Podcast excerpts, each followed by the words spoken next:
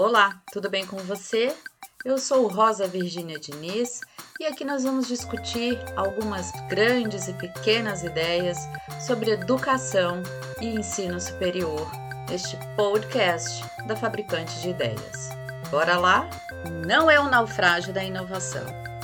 Não é porque um novo projeto pedagógico não deu os resultados esperados em um primeiro momento que a gestão deve considerar o fato um naufrágio completo e refugiar-se no antigo e confortável modelo.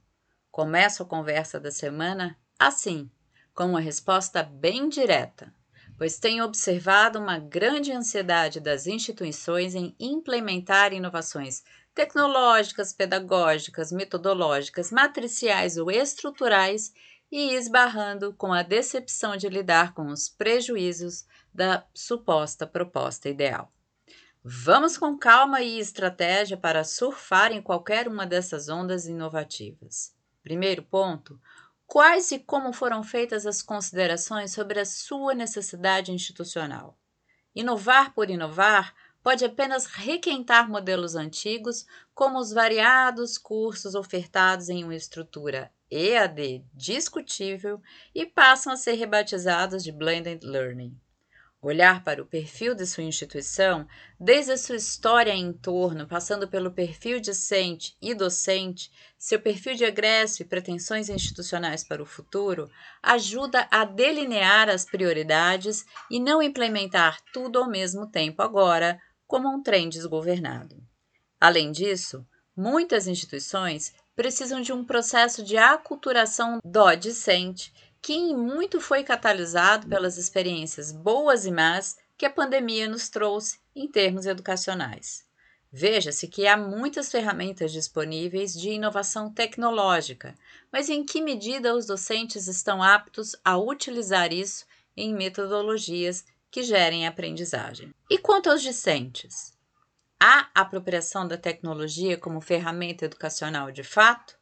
Foram comunicadas as mudanças, os novos lugares de ser e de se estar nas relações em sala de aula? Recursos financeiros também são uma perspectiva que deve ser considerada, óbvio. Então vejamos como uma inovação pode gerar maiores resultados diminuindo custos.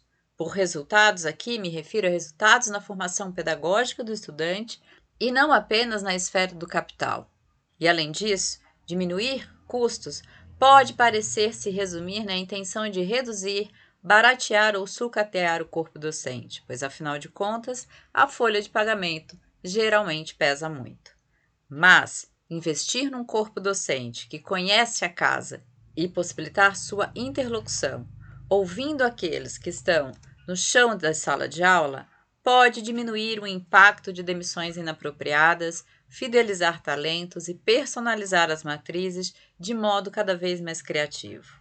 Para além disso, o corpo docente deve ser entendido como parte da instituição e não, como costuma acontecer, de um dado curso. Assim, fomentar e ofertar disciplinas com um cunho mais transdisciplinar e que possam ser personalizadas por meio de projetos ajuda a reduzir custos, gerar maior integração e capacita a busca de soluções fora da caixa, imprescindíveis nessa era de incertezas.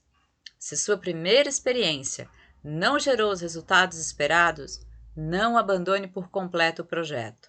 Faça análises críticas junto ao corpo docente e discente.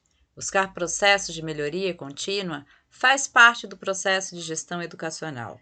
Se foram muitas as inovações ao mesmo tempo, talvez seja interessante tirar o pé e priorizar algumas, assim como é sempre interessante se trabalhar com projetos piloto de inovação de curso de cada área para se poder fazer uma prospecção futura. Tem mais dúvidas sobre o assunto? Venha procurar a gente, fabricante de ideias. Gostou dessa conversa? Compartilhe aí e visita o site da Fabricante de Ideias para descobrir uma diversidade de conteúdos que poderão te apoiar no exercício de uma docência de qualidade para o ensino superior. Apoiar conteúdo de qualidade é um ato revolucionário. Acesse, apoie-se e apoie a Fabricante de Ideias.